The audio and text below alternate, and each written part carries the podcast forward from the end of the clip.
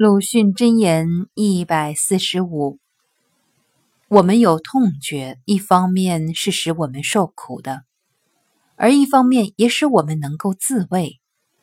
假如没有，则即使背上被人刺了一尖刀，也茫然无知觉，直到血尽倒地，自己还不明白为什么倒地。但这痛觉如果细腻敏锐起来呢？则不但衣服上有一根小刺就觉得，连衣服上的接缝、线结、布毛都要觉得。倘不穿无缝天衣，他便要终日如芒刺在身，活不下去了。但假装敏锐的，自然不在此例。选自《准风月谈》，喝茶。